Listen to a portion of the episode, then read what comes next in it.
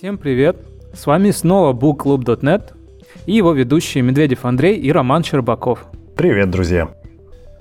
И сегодня у нас в гостях Артем Акуляков. Всем привет! И сегодня мы вернемся к теме DDD. Обсудим CQRS, CQS, как это может относиться к микросервисной архитектуре. Прежде чем начать обсуждать главу, хочется упомянуть книги, которые здесь э, были указаны. Они действительно очень помогут для того, чтобы понять, что вообще такое DDD, как его нужно воспринимать, как к нему относиться и как его правильно применять. В частности, книги Эрика Эванса, Вона Вернона, Джимми Нильсона и других авторов можно найти в ссылках в этой книге. Очень полезно, советую. А начнем мы с того, что обсудим, что такое CQRS. Эти четыре буквы встречаются аж э, в заглавии главы, поэтому стоит понять, о чем вообще идет речь. Но сперва нужно понять, что такое CQS, потому что от, от него берет начало этот паттерн. Идея проста. Мы, мы будем относиться к данным с точки зрения запросов и команд. Запросы не более чем получают текущее состояние системы и не имеют никаких сайд-эффектов, то есть не меняют его. А команды, наоборот, состояние меняют. И мы никак между собой их не пересекаем. То есть э, запросы есть запросы, команды есть команды. CQRS идет немножко дальше. Поскольку CQS позволяет нам идеологически сочетать в одном объекте и запросы, и команды, как методы, грубо говоря, если мы говорим про .NET, то CQRS, он все-таки предлагает нам их сегрегировать друг от друга. Они все еще могут быть в одном объекте, но если мы пытаемся до них тянуться из какого-то другого домена, то это уже будет отдельная сущность, которая поддерживает только запросы. Ребят, может быть, у вас есть какие-то дополнения по этому поводу? А, ну, во-первых, это интересная глава. Самая большая глава в книге. И она рассказывает не о том, как строить архитектуру сервисов, да, а она рассказывает о том, как строить внутреннюю архитектуру приложений, да, то есть внутри микросервисов, как что должно выглядеть. При этом рассматривается конкретный там как бы частный случай, как можно делать микросервисы, да, это вот с использованием CQRS паттерна. Вот. Также они там про DDD рассказывают, там подходы, принципы и все такое. Но самое главное, там внимание обращает, что это типа внутренняя архитектура приложения конкретного микросервиса. Что мне кажется, как бы немножко удивительным немножко, да, что вроде бы эта книга про то, как контейнеризированные приложения писать, но при этом самая здоровая глава, она относится к тому, как строить бизнес-логику. Точнее, как делать, э, как писать код так, чтобы его было более-менее легко поддерживать. Вот, это просто вот, мне кажется, вот главный, ну, главный поинт этой главы, и вот я думаю, что в рамках него и надо что-то хотя бы начинать говорить. Артем, у тебя есть что добавить? А если говорить о CQS и CQRS, эта штука в последнее время довольно популярна. Она популярна, потому что она решает интересную историю, да? Когда мы дизайнем э, наш компонент, сервис, микросервис или монолит, не особо важно, что из этого. В классическом стиле у нас часто получаются там сервисы-менеджеры, еще что-то, еще что-то. В итоге мы пытаемся это все декомпозировать, переиспользовать логику. По факту мы получаем глубокую вложенность внутрь сущности и такую прям, ну, неправильно говорить, что это прям сильно какой-то плохой стиль, да, и что это прям обязательно лапша, но вот неподготовленному парню в проекте бывает разбираться трудно с этим. Понятное дело, что если команда, она работает какое-то время, она участвовала в этом дизайне, то им все ок. Вот, CQS и там CQRS, они помимо того, что позволяют поделить там read-write модель, там иммутабельная часть, мутабельная часть, есть еще такая вещь, которую многие упускают, то, что фактически CQRS, оно вот эту логику выпрямляет. То есть у нас есть э, там команда либо query, есть на нее handler, есть какой-то там response. В случае команды это ок, не ок, там ошибка, не ошибка, да. А в случае там query это полноценный э, view model. И мы, получается, а, у нас сложность приложения, она растет не вглубь за счет композиции сервисов, она растет вширь. И зачастую с этим разбираться бывает чаще сильно легче. Поэтому на ряде проектов люди предпочитают использовать CQRS или CQRS не для того, чтобы получить там выгоды по перфу, либо еще по каким-то историям, а тупо для того, чтобы немножко посражаться со сложностью и сделать ее там чуть более предсказуемой. Вот что, кстати, интересно по поводу сложности. Почти на каждой странице в книге написано, что CQRS хорошая, интересная штука, и там DDD тоже важная, полезная тема. Это очень удобно использовать в приложениях, но подумайте два раза. Возможно, у вас намного проще приложение, и вам вообще это ничего не нужно, и вам простой крут микросервис уже решит э, все проблемы, и это будет максимально простая реализация, особенно, ну, там, не знаю, в разработке, поддержке, развитии там и так далее. Вот, это тоже очень важно понимать, что если э, мы пишем микросервис, не обязательно делать э, его с помощью каких-то таких известных штук, как CQRS. Иногда достаточно обычных микросервисов, обычных крудов, без заморочек. Вот. Но если у вас все-таки подразумевается какая-то сложность, да, ну, то есть понятно, что э, тут в сервисе там, не знаю, будет продолжаться развитие, или он просто уже очевидно большой, или там много операций каких-то и так далее, и они там, возможно, непростые, то тогда надо заморачиваться. До этого заморачиваться не стоит. Ну, я тоже так считаю, просто я согласен в этом смысле с книжкой. Э, к сожалению, я сам много раз грешил, да, и наверное, многие вещи можно было сделать намного проще. Да? То есть мы часто перезакладываемся, мы часто переоцениваем а, сложность того, что нам нужно сделать. Честно говоря, вот даже интересно, как искать баланс, да? как выбрать, в какой момент можно понять. Потому что в книге, кстати, об этом ни слова нет. В какой момент надо решить, что ну вот это типа достаточно сложная система или достаточно сложный микросервис, чтобы использовать этот паттерн или нет. Слушай, это очень хороший поинт, полностью согласен. Действительно, стоит понимать, что да, там на CQS мы делаем, э, размазываем сложность не вглубь, а вширь, что, в общем-то, выглядит так, как будто мы делали себе хорошо. Но стоит понимать, что CQS, а тем более CQRS, они прям требуют очень много инфраструктурного кода. То есть мы должны там подтянуть какую-то валидацию, мы должны там, значит, навертеть э, либо декораторов либо бихевиоры, потом у нас есть эти хендлеры, если мы еще как бы добавили к этому ко всему там какие-то э, доменные инфраструктурные ивенты, ну, немножко забегая вперед про DDD, но тем не менее, нам нужно инфраструктуру под них написать, по факту тоже стоит понимать, что наши любимые там сервисы тоже никуда не делись потому что среди там, ну, между несколькими хендлерами у нас будут кусочки логики, которые мы захотим переиспользовать. Они могут быть дженерик, и как бы у нас появится логичная мысль, что как бы ну, не будем же мы их копипастить, давайте в сервис. Скинем, мы как бы заинжектируем, все будет здорово. Поэтому, если проект действительно маленький, то написание вот этой инфры, но это прям боль. Это будет большая, большой кусок, и как бы зачем она там нужна, будет непонятно. А что Secure RS, что CQS — это история, когда действительно сложная есть логика, и проект довольно большой, и в логике мы уже начинаем немножко плыть, тогда это может быть выходом. Если у вас микросервис на две операции, но вам это не надо, скорее всего. Если у вас э, дата driven, да, или там data rich микросервис, когда вам нужно просто выдрать э, кучу данных, и быстро их отдать, то тоже, скорее всего, вся эта инфра ну, просто будет вам мешать в этом.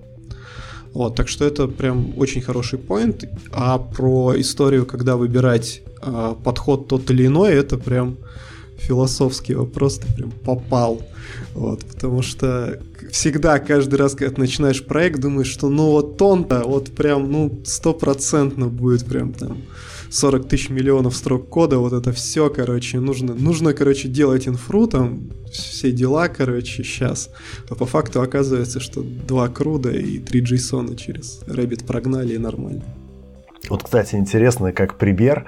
Мне повезло, и у меня, например, сейчас на проекте есть разные стеки, да, у нас там есть и Node, и Python, и .NET. Я вот смотрел, как выглядят сервисы на Python, и, честно говоря, я так позавидовал тому человеку, который их написал, потому что это буквально несколько файлов с какой-то важной, безусловно, логикой, но до того простой, до того лишенный всякой фигни, которую мы в дотнете пишем каждый раз. Но я к чему? Что когда ну, забиваешь просто на всякие хитрые паттерны, доклады, книги и так далее, а делаешь просто то, что от тебя попросили, э, получается намного лучше, чем по хороший, хорошо реализованный паттерн.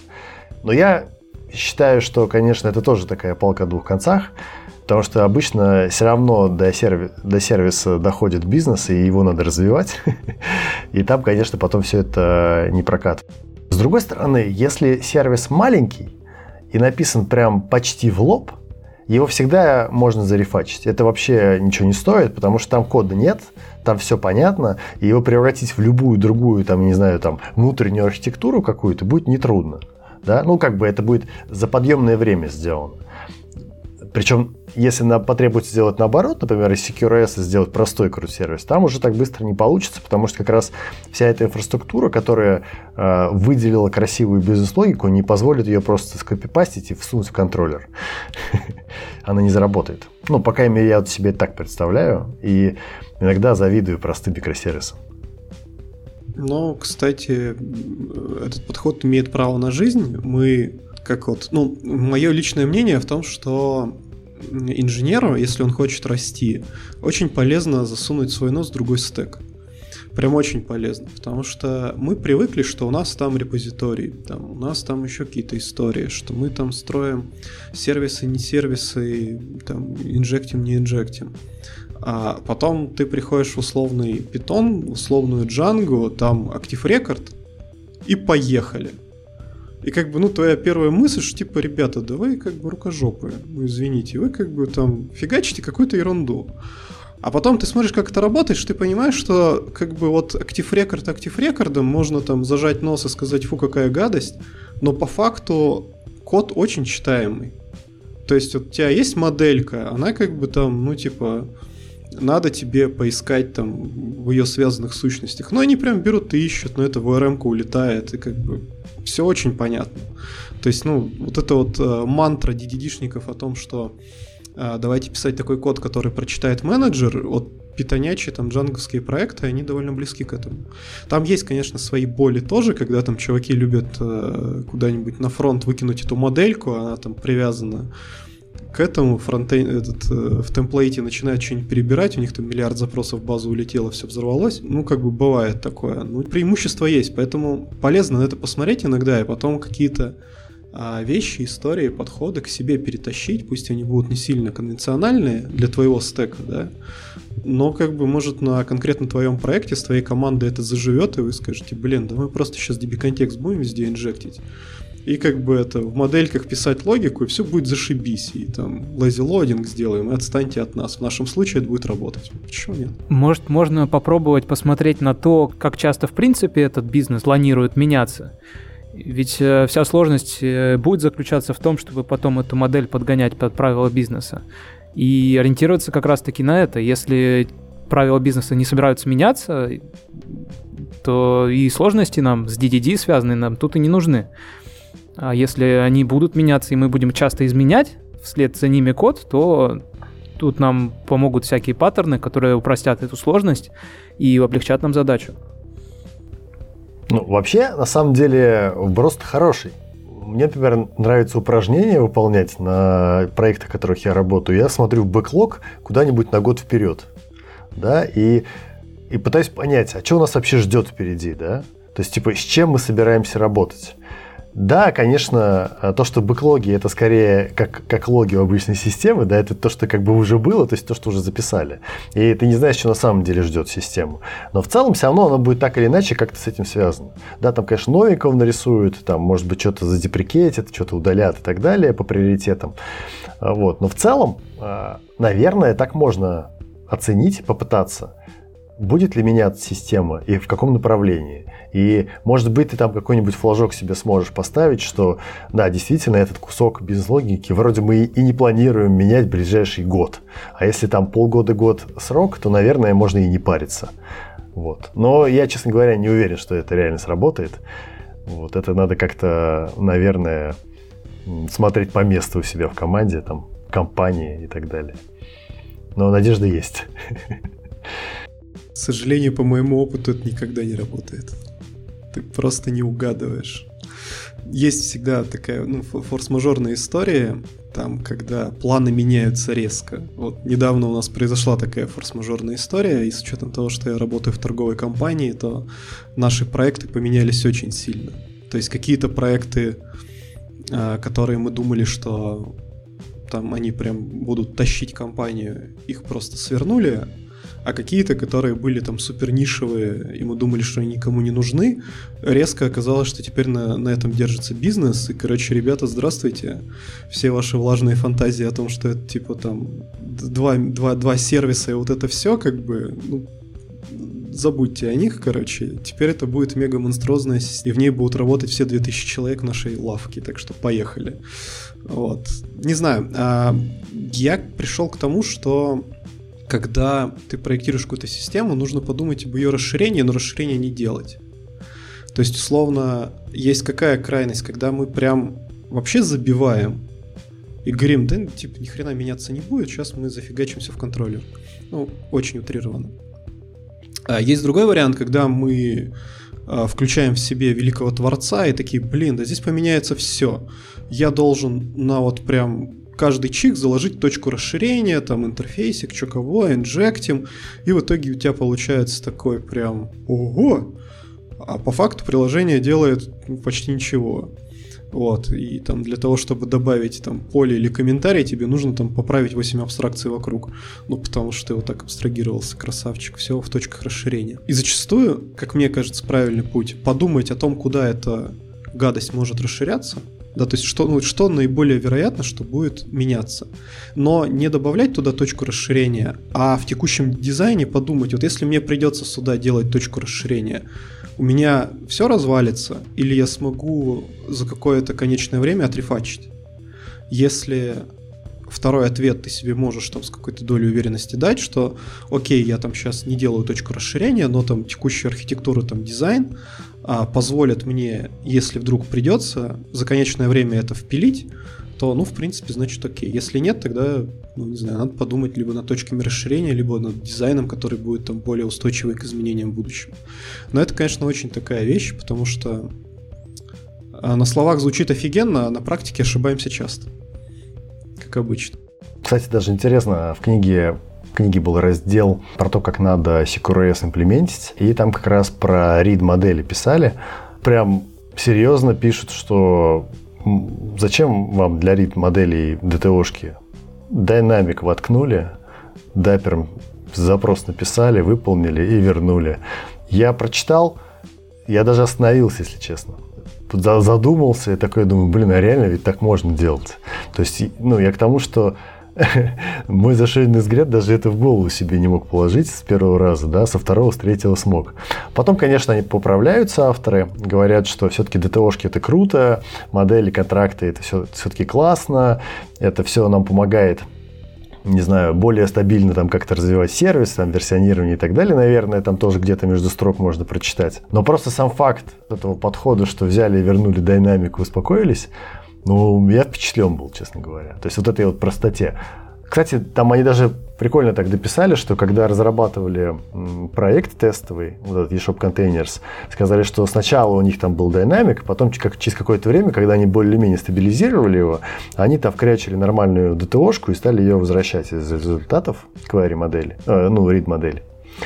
Вот. Это, кстати, вот тоже пример на самом деле, да, то есть такой итерационный подход. Сначала ты сделал максимально просто, не заморачиваясь, потому что знаешь, что у тебя сейчас часто изменения происходят, и тебе неудобно фиксировать там контракты и так далее. Но когда все более-менее устаканилось, ты такой бах, написал модельку, вернул ее, и у тебя все заработало. Наверное, это здорово, ну, до, до релиза еще успеть это сделать, до первого. Но вообще сам, сам по себе подход. Просто интересно, да, то, что у них получается как бы сам CQRS он тебе, э, ну, точнее, CQS, он тебя так бы подталкивает к такой штуке, да, что у тебя есть какая-то более-менее сложная запись, у тебя там есть модельки, понятное дело, тебе там что-то надо знать про свои данные, как-то их там проверить, что-то записать в табличке. А потом у тебя есть какие-то непонятные read-модели, которые тебе нужно просто быстренько заселектить и отдать. Вот, я пробовал просто много раз этот подход, он правда вот так вот классно работает. Вот, причем я пробовал реально самые простые там имплементации какие-то, не заморачивался а, особые. Ну, правда, с Dynamic мне в голову не приходил, честно. Вот, наверное, все-таки этот годы C-Sharp давят на мозг. Вот. Но просто сам подход, мне прям, я даже был удивлен, насколько э, они показали, как это может просто выглядеть. Причем с заделом небольшим на будущее, да, то, что вроде Dynamics тебе максимально позволяет подумать о том, что здесь может что-то поменяться, ты потом аккуратненько поправишь, и все будет хорошо. Ну, это типа такая точка расширения, как раз точка изменения простая. Ну, по крайней мере, у меня такое впечатление сложилось по описанию. Но я уверен, что есть какой-то подвох, конечно, в этом все. Ну, я, да, я тоже обратил внимание на этот совет. У меня, правда, прям жопа сгорела на нем. Прямо вот основательно, потому что я, я уже предвижу, как э, куча неокрепших умов придет либо на собесе это ляпнет и получит по жопе за это, либо просто, ну, как бы заимплементит где-нибудь в проекте, еще, знаешь, как, вот обязательно это случится, я уверен, в какой-нибудь опишке, где ты потребителя не контролируешь, короче, и потом потребителю прилетит какая-то дрянь просто, и он придет, короче, ну, злой, начнет на тебя орать, что какого хрена вы сломали контракт. Вот, вот я прям чую это. А, вот, а, но если от эмоций отойти, то, в принципе, это нормальный подход, когда мы делаем поки. Да, то есть нам нужно proof of concept быстренько сделать, показать. Ну почему нет, зафигачите, нормально. Все, все, что есть в языке, можно использовать. Там любую черную магию, любое карате.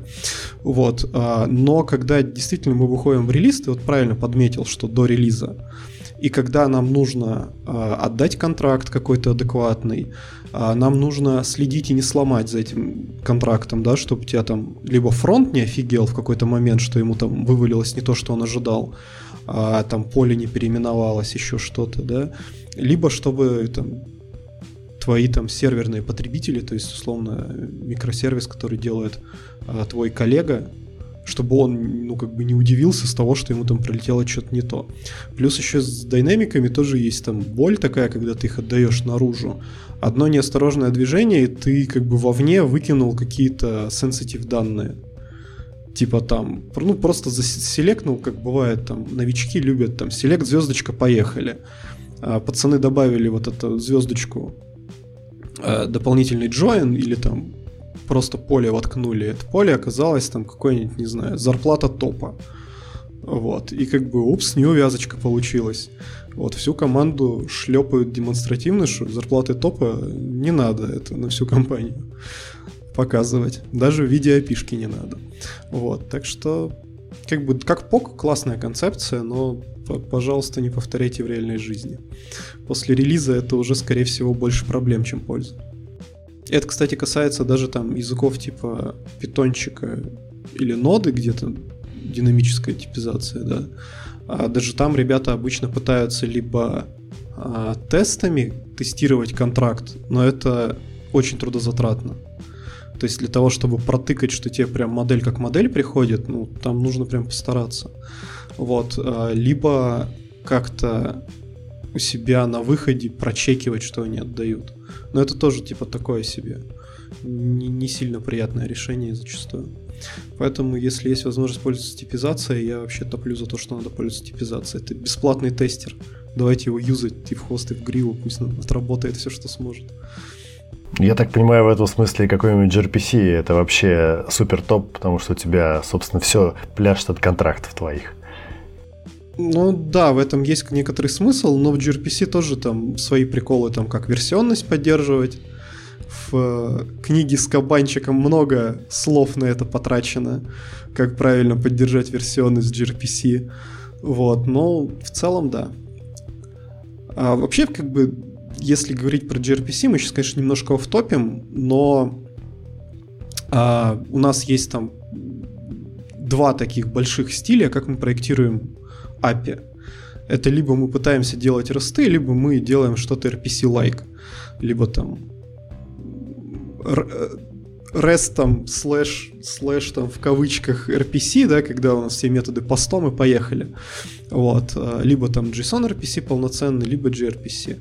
Вот. И очень много команд фейлится на реализации рестов, потому что они просто, ну, у них типа опишка такая RPC-стайловая получается, ну, просто потому что требования такие, или там бизнес такой, да, но нету там ресурсов. И там, если ресурсы есть, то на этих ресурсах не все операции. Вот, а больше там каких-то именно там а, процедур вызывается, да. Они все равно пытаются впихнуться в RPC, и получается очень стрёмно. Ой, не в RPC, в REST. Вот. Естественно, в этом случае, наверное, правильная история для команды в тупую признаться себе, что ну раз не получился, надо делать RPC, расслабиться и делать RPC дальше. Ну, это, это боль просто прошедшая. У меня было много попыток сделать REST там, где REST не лез. Вот, и, в общем, каждый раз было больно, когда ты сидишь и выдумываешь какие-то виртуальные стрёмные ресурсы для того, чтобы не делать RPC-колл в опишке. Вот, потом в какой-то момент мы с Сашей Кугушевым на одном из подкастов Мор обсуждали эту историю, и Саша такой, так сделай просто типа RPC. Я такой, блин, можно же просто RPC сделать и не париться. Вот это открытие. Ну вот, кстати, э, то, что тоже немножко в книжке как бы вскользь э, проходит, да, вроде там даже какие-то скриншоты с лагера показывают, когда про CQRS речь идет, но я что-то как-то не заметил прямого ответа, как надо потом эти query и команды в контроллеры правильно пихать. То есть, э, как они ложатся на работу с ресурсами, честно говоря. То есть, вроде бы нормально должны ложиться, что у тебя там get это query, всякие post, put, delete, это вроде как команды, да? То есть так примерно должно это выглядеть. Ну, там типа зависит на самом деле. Конечно, команды там и query, они лучше ложатся, наверное, все-таки на RPC. Но, в принципе, если REST style там получается имплементировать плюс-минус безболезненно, то можно это сделать. Но тут есть нюанс, что условно, да, посты, путы, делиты, они хорошо войдут в команду, да, и скорее всего эта команда даже будет там плюс-минус лаконичная, адекватная. Но вот с гетами обычно получается не очень, потому что если тебе нужен какой-то там э, сложный э, сложная фильтрация, сложная выборка, то у тебя либо есть один get с набором адским набором параметров, которые там как-то комбинируются, и у тебя такая же кваря получается. Ну, не очень удобная. А плюс еще есть там всякие истории про полнотекстовый поиск, когда условно, если мы делаем полнотекст, то мы типа возвращаем там топ-50 по скорингу. А если мы как бы делаем мощные фильтрации, то мы там хотим paging отдать. Это тоже как бы, ну, в REST не очень хорошо ложится, потому что, по идее, у меня есть ресурсы, я просто должен там какой-то full text search параметр добавить в query, да, и поехали. Вот, но это не сильно ложится, поэтому мы там в рестах, получается, начинаем делать, что там есть там ресурс, да, на него, если на get идем, то там параметры и paging, если мы хотим full text просто там с топом, то добавляем slash search в конце, что уже, в общем-то, наверное, не сильно там чистый REST, но типа работает. Вот, и поэтому вопрос вот именно а, с а, кварями и рестом в том, как вот этот вот набор фильтров замэпить в кварю. То есть это будет либо одна такая большая кваря, которая умеет делать вообще все, либо мы там смотрим на комбинацию фильтров, и в зависимости от комбинации выбираем, какую из кварей там создать и дальше там пустить ее в хендлера. Ну, как, как сможем, так сделаем, в общем-то. Но вот основные два способа примерно такие. Ну, давайте тогда переходить э, к самой веселой части, э, к командам, да, которые вроде как должны модифицировать состояние там, объектов, систем, ресурсов и, там, и так далее. И как водится во всех статьях, во всех книгах, даже вот в этой книге, которую мы обсуждаем, докладах, я не знаю, метапах и так далее, всегда склеивают CQRS и DDD в одно предложение, и все говорят, ну, короче, DDD, и вам будет хорошо. Вот, и как бы вот наша книжка не исключение. Я, честно говоря, когда мы с Андреем готовились, предлагал разделить э, запись на две части, отдельно поговорить про CQRS, отдельно про DDD, но книжка нам не дала. ну, то есть там просто слишком тесно связана, э, связана информация. Вот. Но просто я вот хочу подчеркнуть еще раз, пока мы не перешли к DDD, что CQRS это самостоятельный паттерн. То есть он не обязан жить с DDD. Он не обязан жить с event еще чем-нибудь, всеми крутыми базвордами, которые у нас там есть. CQRS это просто подход, им можно пользоваться вне зависимости от всего остального. И даже не обязательно пользоваться какой-нибудь реляционной базой, чтобы им пользоваться. У тебя может быть NoSQL, у тебя вообще может не быть там, грубо говоря, базы, да, условно. Но подход будет работать. Вот. Я просто хотел это подчеркнуть, у меня это какой-то там, не знаю, пунктик в голове, что это супер важно. Вот, а теперь предлагаю перейти к DDD и, так сказать, продолжить, что в книге обсуждают о чем мы даже не подеремся по поводу, должна ли команда что-то возвращать или не должна. Это же такая классика. Если честно, я боюсь э, вступать в такие дискуссии, Ну, во-первых, потому что холивары это сложно. Во-вторых, потому что есть 5000 статей на эту тему. А в-третьих, ну, если ты хочешь, то давай. На самом деле я не очень хочу, и мое отношение к этому э, высказал на одном из дотнекстов Макс Аршинов, когда у него там, по-моему, был какой-то то ли доклад, то ли мастер-класс по там DDD, он в том числе рассказывал свою там CQS-архитектуру, которая называется быстрорастворимое проектирование, по-моему, доклад назывался. В кулуарах после вот этого всего обсуждения там кто-то ему спросил, типа, Максим, ну вот, типа, команды, не, ну, везде пишут, что команды не должны возвращать э, значения, ничего не должны возвращать, да, а если вот прям, ну, вот хочется вернуть, ну, что же делать? И Макс таким каменным лицом, ну, верните, Поэтому, если очень хочется, надо возвращать. И как бы просто есть... А, что касается CQRS, а что касается DDD, что касается конкретно вот этой истории с а, командами, есть а, такой вот... А, есть граммар нации, а есть архитектура нации. Да, то есть ребята, которые говорят, что должно быть вот прям как по учебнику и, короче, вот прям не волнует. А, по-моему, надо подходить прагматично. Но вот если надо вернуть, ну верните. Ваша задача построить классное приложение, а не реализовать архитектуру. За архитектуру вас, может быть, там кто-нибудь похвалит, но бизнес, может быть, спасибо не скажет. А если приложение будет работать, то, то все будет хорошо. Поэтому, если хочется вернуть, надо вернуть. Поехали в DDD.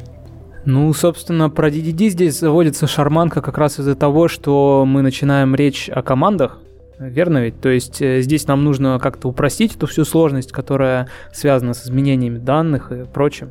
Здесь рассматривается несколько паттернов, касающихся DDD, э, и ключевых э, моментов, которые с этим связаны. Ну, то есть, например, вот здесь первый пунктик, это про то, что нужно хранить наши границы микросервисов относительно маленькими. И как раз-таки начинается вот это галиматья про то, где нужно становиться, когда уже не нужно их больше ужимать. Вот, собственно, это тоже такой достаточно холиварный вопрос. Где же, блин, эта граница? В первую очередь мне приходит на ум посмотреть на то, где вообще у нас есть связи между вот этими границами контекстов, которые мы наделили. Если так оказывается, как, кстати, пишут и в книге, что какие-то несколько островков друг с другом слишком часто общаются, их, возможно, стоит объединить вместе. И вот так вот итеративно, потихонечку доводить контексты до конца в своей системе. Мне сложно что-то сказать по поводу микросервисов, насколько действительно граница микросервиса должна относиться к границе контекста. Раньше мы это вроде как обсуждали, что должна, но были свои «но». Что вы по этому поводу думаете?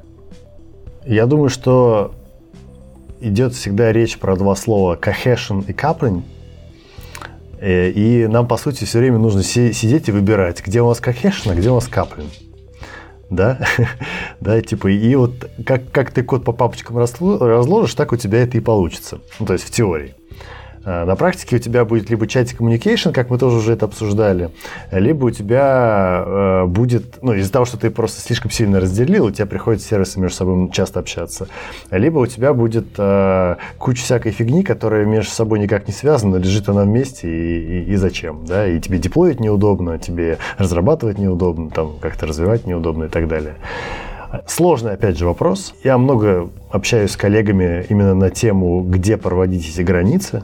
Каждый раз все пытаются это понять, пытаются договориться, не знаю, какие-то эвристики придумать. Кто-то предлагает какие-то техники а-ля эвенсторминг. Но кажется, что мы все равно каждый раз ошибаемся, потом переделаем чуть-чуть. Обидно, что переделывать довольно трудно, потому что если ты уже поделил эти баунды контексты, запилил микросервисы, получил чатик communication на проде увидел это в каких-нибудь логах или егерях, вот, то тут уже одно расстройство, конечно. Переделать это будет долго, дорого, вот, и уже, скорее всего, с багами какими-то неприятными. Тут есть на самом деле момент, ну, в принципе вот в таком стиле архитектурном, как микросервисы, а, есть большой вопрос о сайзинге этих сервисов, в смысле там не масштабирования, а в смысле их размера, да. И как бы есть там знаменитая эта шутка про две пиццы, вот, и вот это вот все. э, что типа микросервис, он должен быть типа таким по размеру, чтобы команду этого микросервиса можно было накормить двумя пиццами. Вот если в, в две пиццы как бы народ не, не, не, не, кормится, то походу это сервис уже сильно большой, надо его делить, пилить. Очень смешная история, но совершенно бесполезная на практике, вот только, только если поржать и пиццу поесть пацанами. Значит, э, по факту история в чем? А, стоит вообще понимать, что DDD, да, это штука, которая состоит из двух кусков довольно больших. Это тактика и стратегия. Да, если с тактикой там типа плюс-минус все понятно, там агрегейт руты, а, значит, value объекты, entity, там, репозитории, что кого поехали. Вот, а, то стратегия, да, именно – она как бы очень простая на вид, но ей многие люди пренебрегают на самом деле. Из-за этого получается странная история. Значит, что именно в этой стратегии нас интересует? Во-первых, интересуют контексты. Мы их затронули немножко. Вот. А контекст в DDD, там есть там основные контексты, вспомогательные, вот эта вся история, но нужно понимать, что DDD как бы говорит, что давайте мы будем делить на контексты приложений, исходя из некоторой метрики. И основной метрикой для DDD является общий язык, Ubiquitous Language. Господи, выговорить очень тяжело. Значит, идея в чем? Пока в рамках связанного контекста у тебя язык является однозначным, то, ну, наверное, все, скорее всего, зашибись это правило не избавляет тебя от того, что ты можешь, э, как э, Рома правильно сказал, запихать в один сервис не связанные вещи, вообще ни разу не связанные, и у них как бы не будет язык противоречив потому что они просто не связаны, как бы где ему пересечься э, и сделать, ну, как бы понятия размытыми. Вот. Но именно история, когда пора разделить, эта штука хорошо подсвечивает. Да, то есть как только у нас заявка в одном случае, это там заявка там, создание пользователя, а в другом заявка там, не знаю, на, на выбор или еще куда-то, то кажется пора делить. В принципе, неплохо пользоваться этим правилом. А вообще общий язык, он очень важен для DDD, и это на самом деле ключевая история. Потому что DDD это не о том, как нам нафигачить агрегейт руты там, либо еще что-то, это как раз о том, как нам сделать наше приложение понятным. Вот, и вообще идея DDD это именно про понятность. Поэтому, наверное, в DDD 90% это история про нейминг. У нас в команде бывают митинги, когда мы полчаса решаем, как что-то назвать. Потому что, условно, ну, бизнес довольно старый у нас, ему там 20 с хвостиком лет. Вот, и за это время есть определенный сленг, который сложился там у ребят, которые пишут ерпиху, сложился определенный сленг у коммерсов, а, сложился там определенный сленг там у продуктов, еще у кого-то. И задача свести все это в какой-то один понятный язык, чтобы термины никому голову не отрывали. И так как мы еще и работаем на стыке всех этих ребят, потому что мы типа, основной интеграцией занимаемся, то прямо иногда выбрать правильное название это боль-боль, веселье-веселье. Бывает мы ошибаемся когда приходится там сервисы переименовывать через год после их разработки, потому что мы выяснили, что там для нас все супер офигенно и понятно, но когда ты говоришь резервы, то ну, сейлы говорят, а чё, заказы? Ты говоришь, какие заказы? Остатки на складах. Они говорят, так это остатки, а не резервы. Вот, и ты такой, черт, мы кажется, облажались название этого сервиса. Давайте его переименовывать, потому что конкретно одной категории пользователей это название просто отрывает голову. Мы недавно, по-моему, как раз-таки затрагивали тему того, что одна и та же сущность э, в рамках разных микросервисов может называться и содержать немножко разные вещи. Может, это как раз-таки та история, когда одна сущность отражается на разные контексты по-разному.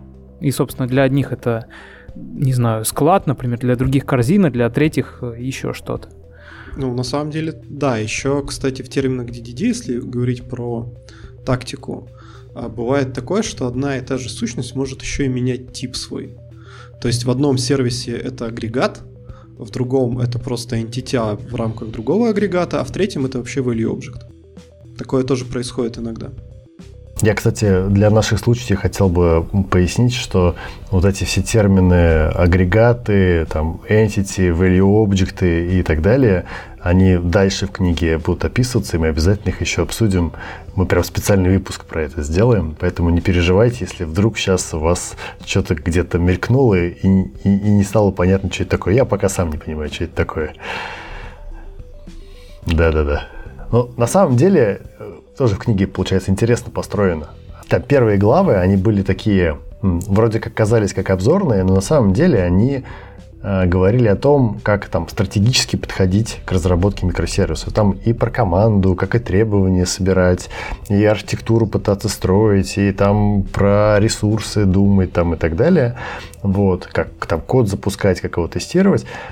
И вот в этой главе как раз, э, я так понимаю, и есть сбор а, тактических приемов, как уже код-то правильный написать, чтобы плюс-минус было не очень сложно его поддерживать, и всем было плюс-минус понятно, что он делает. Я же правильно понимаю, когда ты говоришь про вот эту тактику и стратегию, то есть как раз стратегия это что-то большое, это общий язык, это там какие-то подходы такие правильные какие-то такие по выделению микросервисов и так далее. А тактика это то, как вот как раз value объекты наиплеменить. Ну, в общем, да. То есть тут просто ну, в случае с DDD, комьюнити и вообще с DDD есть как бы проблема большая а, в том, что а, люди очень часто начинают концентрироваться именно на тактической истории. То есть они сразу начинают думать, а где у меня тут entity, а где у меня aggregate root друзья, надо начинать не с этого. Надо начинать с того, что нужно определиться с общим языком и вообще понять, вот у вас вот эта entity, она однозначная в рамках вашего сервиса, да? Всегда ли она значит одно и то же? Или там бывают случаи, когда для кого-то, как Андрей сказал, это склад, а для кого-то это корзина и остатки, да? И вот если вы вот с этим определитесь, то это, во-первых, вам очень сильно поможет э, разбить правильно на микросервисы. Это не убережет вас от всех ошибок. Вообще ни разу это не золотая пуля. Можно, следуя там всем стратегическим, тактическим паттернам DDD, можно тоже наваять как бы Э, удивительных вещей. Вот. Но если внимательно об этом думать, то это количество и вероятность ошибок сократит на самом деле. Вот это первый момент. Второй момент. Если вы про а, именно стратегию подумали в начале хорошенько, то потом тактику будет реализовать сильно проще. Потому что если вы там не построили общий язык, а, не выделили а, контексты, не определились, где там основной контекст, где поддерживающий, где инфраструктура, и начали просто вот ну, как бы с шашкой забежали в тактику, начали там агрегейт руты выделять, то почти гарантированно вы ошибетесь и получите что-то тяжело поддерживаемое и неудобное. Вообще, в принципе, стоит опять же оговориться, наверное, про DDD. Это ровно такая же история, как и про CQRS. То есть это штука, которая нужна там, где, во-первых, есть э, бизнес-логика, ее много, она нетривиальная. Если у вас там data-driven приложение, там, сервис, да, то, возможно, DD вам не нужен.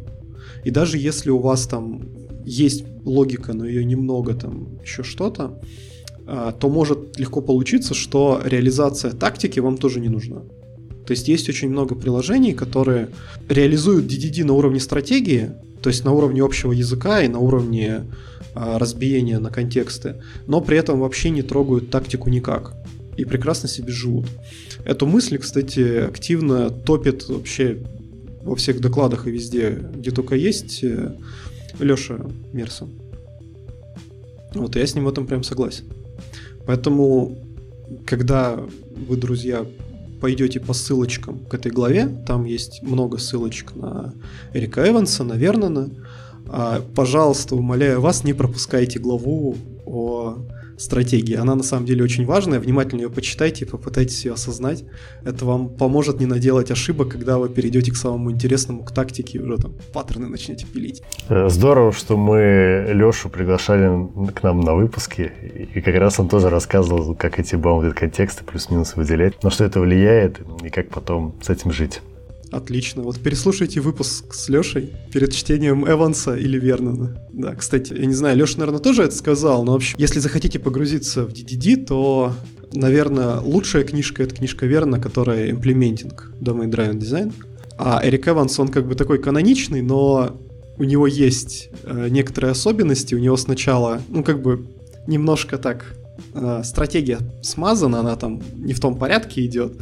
И поэтому Эванс большой молодец, но запутал поколение людей, которые хотели въехать в DDD.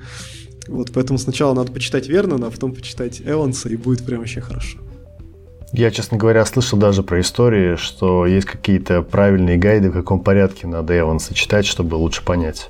Есть. Есть статьи, в которых прям четко написано, в каком порядке какую главу надо читать, чтобы у тебя вот именно вот это впечатление о стратегии и тактике сложилось именно правильное. Потому что говорят, сам, по-моему, Эванс говорил, что люди не дочитывают до середины, э, и, там, где как раз у него про стратегию вроде начинается. Я, честно говоря, не читал книжку.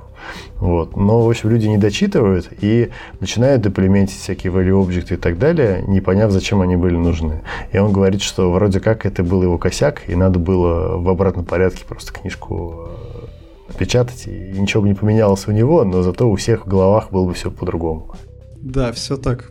Все так, ты полностью прав, есть гайды, и поэтому, именно поэтому есть такой простой совет, если вы не хотите мучиться с гайдами, то просто сначала читаем Вернона, а потом открываем и наслаждаемся уже Эвансом, но без всяких проблем у вас уже правильная структура выстроилась. Уже можно подряд читать, нормально будет.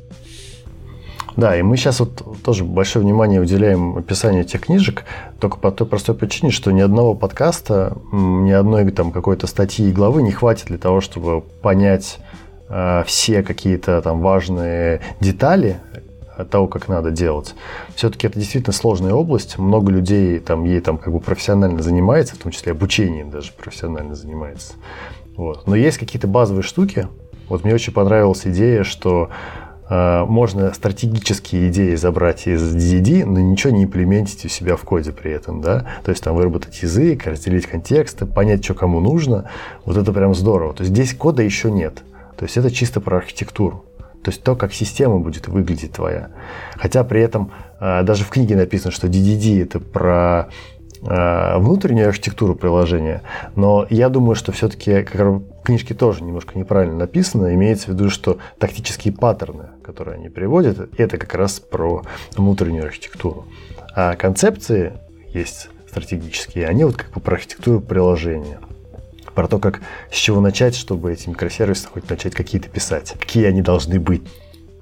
Вот. А это опять э, просто часто склеенная э, штука, когда говорят, ага, DDD, давайте запилим агрегат и так далее. Я вот тоже согласен, что надо это опять же разделять и как-то по-разному на это смотреть, э, потому что это для разного.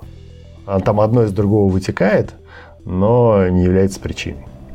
Ты очень к месту сказал по поводу разделения. Как раз-таки дальше в главе мы будем рассуждать уже про на какие слои мы можем разделить наши приложения. Типичная история application layer, э, domain model layer и infrastructure layer. Вот. Каждый отвечает немножечко за свое. Давайте обсудим, за что каждый из них отвечает, и у меня будет к вам небольшой вопрос. Он касается непосредственно реализации этих слоев, потому что, если честно, я это не очень понимаю. В первую очередь э, у нас есть слой доменных моделей. С одной стороны простой, а с другой стороны сложный слой, который содержит в себе довольно простые классы, которые отражают потребности бизнеса, но не взаимодействие какое-то между этими объектами, а просто их называют. Такое-то правило в бизнесе, такое-то, такое-то и такое-то. Все взаимодействие между ними уже идет в слое приложения. И вот здесь у меня уже начинаются вопросы. Правильно ли я понимаю, что это так? Или все-таки есть какие-то тонкости? Ну, есть а, такая поговорка, которую я люблю использовать, о том, что все счастливые проекты счастливы одинаково, все несчастливые проекты несчастливы по-разному. А, и, собственно, а то, что, ну, то разделение, которое приводится в книжке, оно имеет право на жизнь, оно может быть. Оно неплохое, но оно сильно не единственное. Потому что если мы говорим о домене, да, да, основной э, такой гражданин домена это наши доменные модели. Имеется в виду, если у нас не анимичная модель, а полноценная, красивая, богатая моделька. И в этом случае, собственно, э, наши модели это что такое? Это сущности, да, то есть entity, это value объекты, это агрегаты, агрегат руты. По этим моделям должна быть идеально размазана какая-то логика обработки. Да, то есть у нас не просто там пока класс с кучей а, пропертей, которые мы как-то мужественно выгребаем из базы, но это какие-то методы, которые взаимодействуют друг с другом. Обычно там наибольшее количество методов у нас образуется в агрегатах, агрегейт-рутах, в entity, ну, в value объектах их почти нету. Чем ниже мы спускаемся по иерархии там, сложности объекта, тем меньше логики у нас располагается в этих объектах. Есть, э, дальше есть несколько вариантов, что можно делать. Первый вопрос, который стоит решить, это используем ли мы а, так называемые доменные сервисы.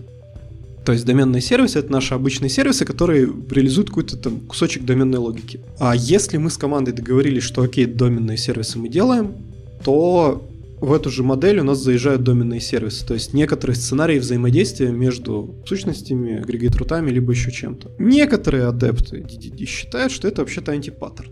У каждого может быть свое мнение, почему нет. Мне кажется, нужно преследовать прагматичный подход, и если доменные сервисы ложатся, не доставляют боли, кушать не просят, то почему бы их не сделать, в общем-то. Идем дальше. Значит, э, есть нету доменных сервисов. Дальше вопрос в том, как мы выделяем агрегаты и агрегат-руты. А есть там история о том, что вот у нас условно есть какой-то сценарий пользовательский, да, давайте мы там на каждый сценарий будем заводить э, там агрегейт root, и методами этого агрегейт рута будем этот сценарий реализовывать. То есть сценарий это по сути там последовательность вызовов этого метода. Так как э, агрегейт root это как бы, ну, и агрегат вообще в принципе непростая история, то есть мы сразу начинается вопрос, а как их ну, поднимать из сториджа? Мы можем либо их поднимать полностью всех целиком, тогда стоит понимать, что условно у нас есть агрегат, ну как бы один польский сценарий, в котором от агрегата нам нужна там корневая entity и две вложенных entity, а есть сценарии, когда нам нужно выгрести прям большое дерево объектов, чтобы по ним по всем пробежаться, переставить им статус или посчитать там сумму какую-то, либо еще что сделать. Вот. И тут как бы встает вопрос, мы всегда ну, мы будем на каждый сценарий разделять там свой агрегат, что тоже на самом деле антипаттерн, потому что у нас очень много мелких агрегатов получается с одним методом или двумя. Вот. А, либо мы будем всегда грузить один большой, мы как бы сагрегируем, но у нас будет некоторый оверхед, что условно в некоторых сценариях нам нужно там от агрегата чуть-чуть данных, а мы выгребли все равно все. А, либо мы используем какой-то lazy loading. Lazy Loading, в принципе, выход, но он немножко непредсказуемый. Lazy Loading иногда стреляет в ногу и создает проблемы с перфом, где ты вообще не ожидаешь. Поэтому тут вот идет еще одна дихотомия, там Lazy Loading и то, как там выгребать агрегаты, как их делать. Вот, собственно, основные вопросы вот в этом. И зачастую команда должна осознанно, исходя из того, как она видит свою предметную область, как она видит свои бизнес-процессы, принимать вот эти решения.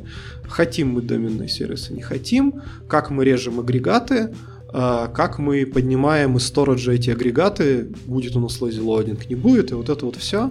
Исходя из этого, собственно, наш вот этот доменный слой, он и прорисуется. А, ключевой момент именно в осознании того, что мы имплементим. А, тут хочется отметить а, такую штуку, как а, event, event storming, да, я не знаю, по-моему, упоминал Рома.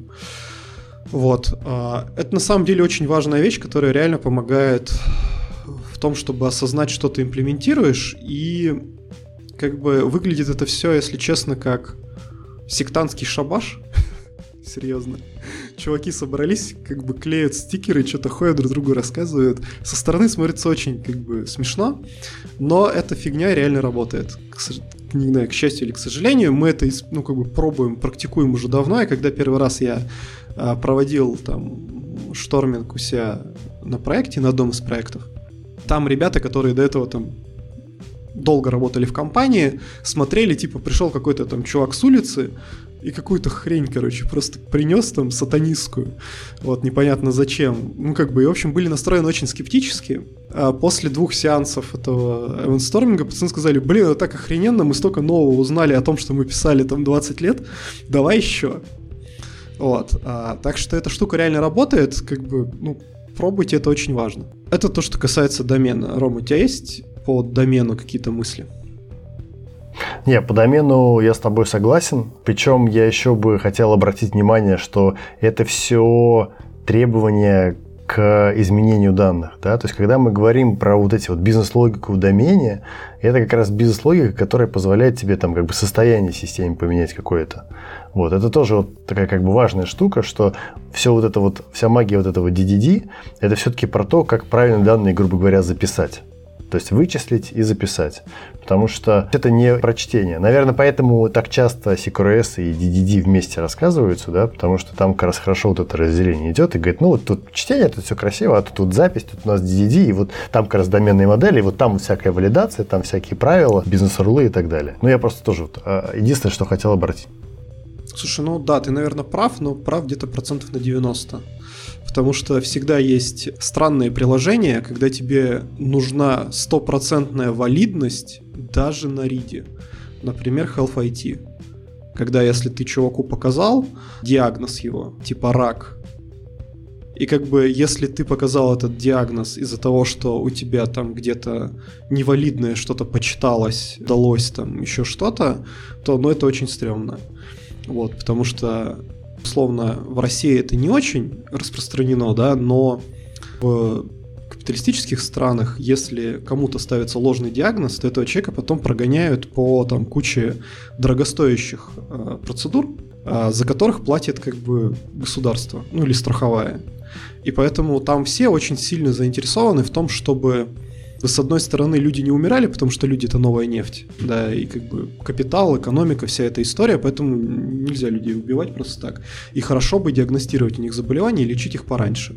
Но с другой стороны, если мы как-то ложно делаем ему какой-то суперсерьезный диагноз, то поехала там биопсия, МРТ, там КТ, еще что-то, это все может как бы стоить там десятки тысяч долларов где-нибудь в Америке. И, в общем, этого тоже хотелось бы избежать, если этот диагноз сложный, то зачем эти деньги тратить?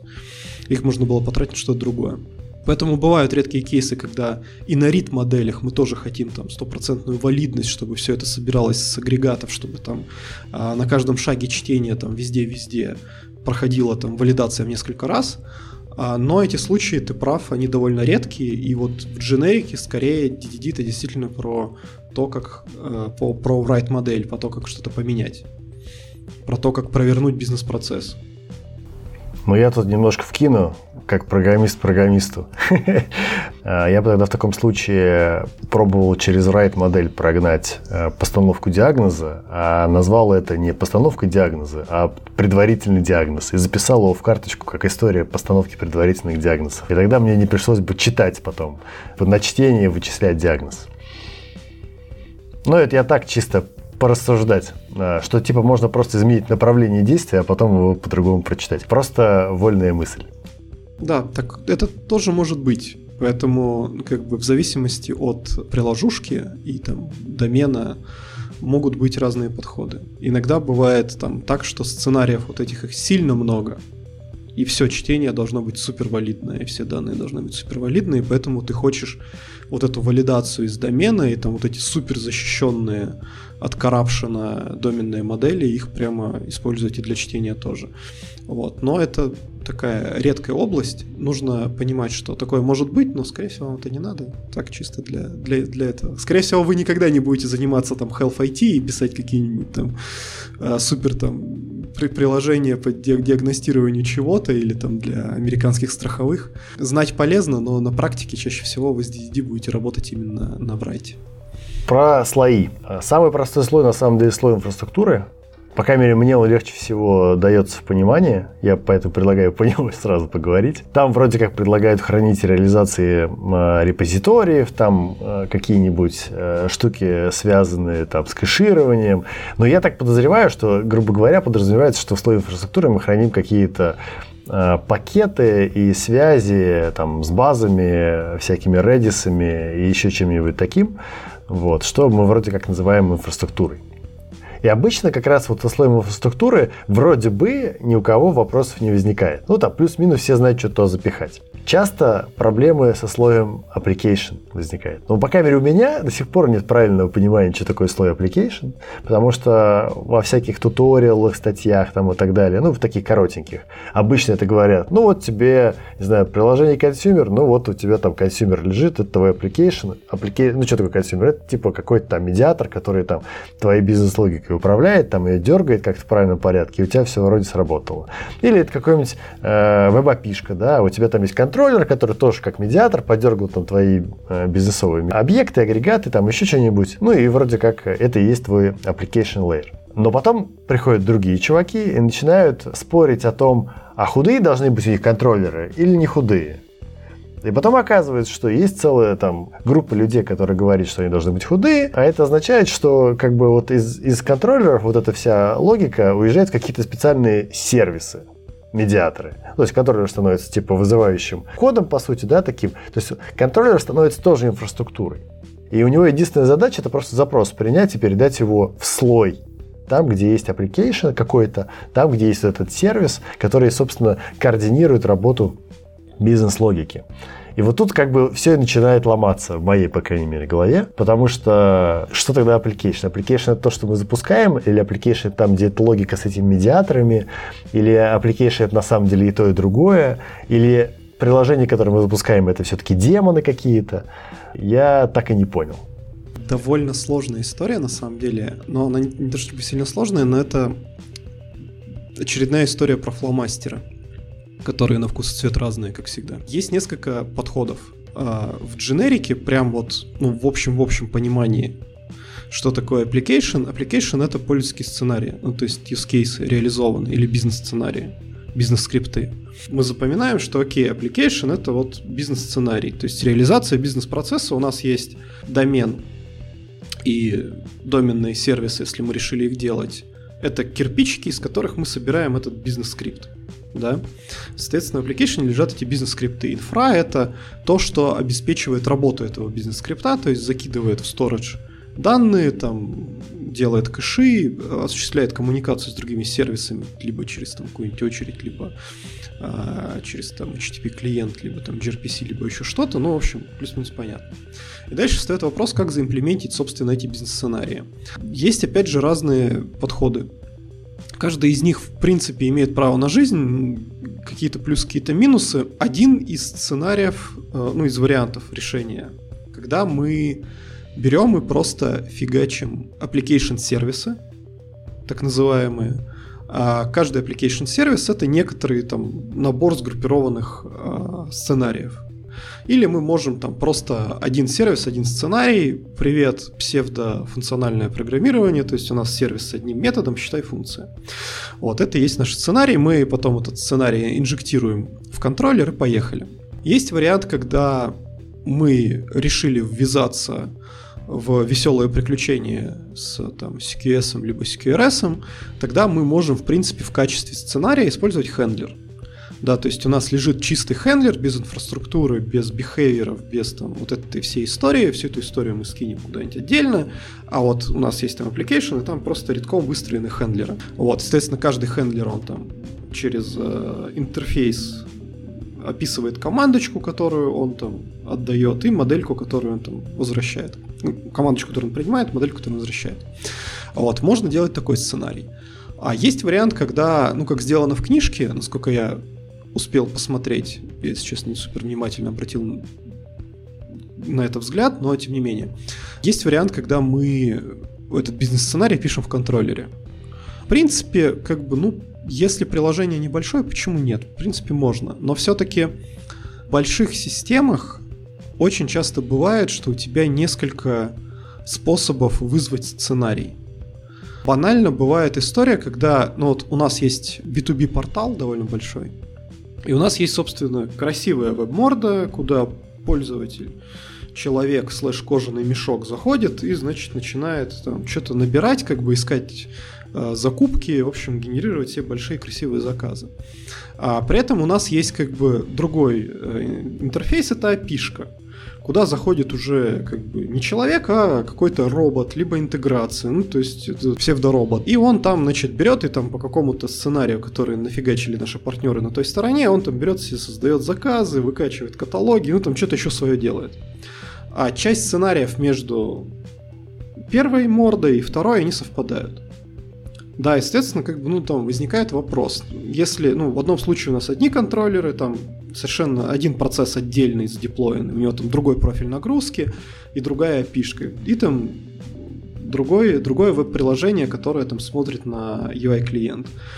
Хочется как-то переиспользовать часть бизнес-сценариев. Ну, логично тогда их там закинуть в какую-то application layer, это application layer зареюзать. А бывает такое, когда у тебя там есть мобилка, не мобилка, там еще что-то, и там бывает, когда люди не хотят делать BFF-ки какие-то, да, а просто выставляют одну цельную большую опишку, но под мобилку там добавляют дополнительные методы, и тоже как бы надо как-то переиспользовать между разными контроллерами одни и те же бизнес-сценарии. Поэтому вот в контроллерах, ну, нужно думать насчет, появится ли у вас еще одна точка входа. А плюс идеологически, вот мне лично, бизнес-скрипт в контроллере, use case контроллере не очень нравится, потому что я пришел методом проб и ошибок и обожженных ручек тому, что, наверное, контроллер все-таки должен отвечать за веб-часть, чекнуть хидеры, провести первоначальную валидацию о том, что бодик не пустой хотя бы, либо еще какие-то вещи сделать поформатировать правильно ответ, в правильном формате, еще какие-то вещи такие сделать. А бизнес-сценарий, он как бы должен жить отдельно. Я с годами пришел к такому. Но опять же, все очень сильно зависит от размера приложения, от конкретных use cases, от конкретной предметной области и от этих всех историй. Да, я добавлю, что на самом деле из контроллера заэкстрактить логику а, в отдельные вот эти бизнесовые сервисы такие, да, application сервисы, очень легко. То есть это вот тут как раз IDE работает идеально, да, то есть если начать с того, что ты пишешь а, жирные контроллеры, а потом экстрактишь из них куда-нибудь эту логику в application сервисы, все заработает. Это вот точно не та большая проблема, которую очень трудно поправить. Это, это поправить будет относительно легко. Ну, опять же, если контроллеры не сильно здоровые, там внутри логика не сильно между ними перевязана там, и так далее. Но в целом это более-менее реально. В целом я с тобой тоже согласен. И из того, что я вижу, большая часть вот команд, моих коллег, да и я, наверное, сам, тоже к этому приходит, что если у тебя не одноразовый микросервис, то проще сделать application сервис какой-то, вытащить туда эту логику, вот главное туда тоже, опять же, не тащить вот эти реквесты, респонзы. Главное там тоже сделать уже более-менее по-человечески нормальную модель на вход, нормальную модель на выход. А вот эту магию превращения в JSON оставить это все-таки контроллер. То есть как там это все должно подготавливаться для ответа. Но в целом, да, я тоже согласен, так намного проще жить. И тогда у тебя, как я там 5 минут назад говорил, появляется как бы два слоя, да, как бы application слой, там, где у тебя вот эти application сервисы лежат, и какой-то демон, API, еще что-то, приложение, в котором лежит, собственно, грубо говоря, старт стартер твоей логики. То есть контроллер то, как тебя можно пнуть. Я немножко не согласен, конечно, с концепцией, что мы можем переиспользовать application сервисы в разных частях. Мы, я тоже так делаю, понятное дело, все так делают. Мне не нравится это э, из-за профиль нагрузки, про который ты сказал, потому что все-таки мы логику должны писать там, исходя из требований функциональных и нефункциональных в том числе. И вот как бы application сервис это такая штука, которая, ну, она сильно завязана на нефункциональные требования, хочется ее переиспользовать, и приходится ее переиспользовать, чтобы уж там не косячить лишний раз. Но тогда приходится ее писать под самый, под самый нагруженный сервис, грубо говоря, да, то есть тебе приходится ее адаптировать под самый сложный сервис. И как бы а всем остальным достается такой супер оптимальный код, который на самом деле чаще всего сложнее из-за этого, чем мог бы быть. У нас же не все бизнес-правила. У нас все-таки есть код, который просто обеспечивает там надежность, отказоустойчивость, скорость работы и так далее. Но это такое как бы микропредостережение и то, во что я тоже врубался. Я обжигал, как ты сказал, пальчики. Пальчики по локте. По локте, обжигал по локте. В следующих выпусках мы побольше поговорим про слои, про то, что туда вообще можно использовать в качестве хороших инструментов, которые показали себя в определенных случаях полезными на практике. С нами был Артем Акуляков, Спасибо тебе большое. Было очень интересно. Спасибо, ребят, было классно. А, спасибо слушателям, я прям кайфанул. Час пролетел быстро. Или сколько там у нас получится выпуски? Да, это будет, похоже, самый большой выпуск, но думаю, что следующий будет еще больше. Потому что сегодня мы говорили про стратегию, а дальше мы будем говорить про тактику. И там, конечно, много деталей. Не переключайтесь. Всем пока. Пока.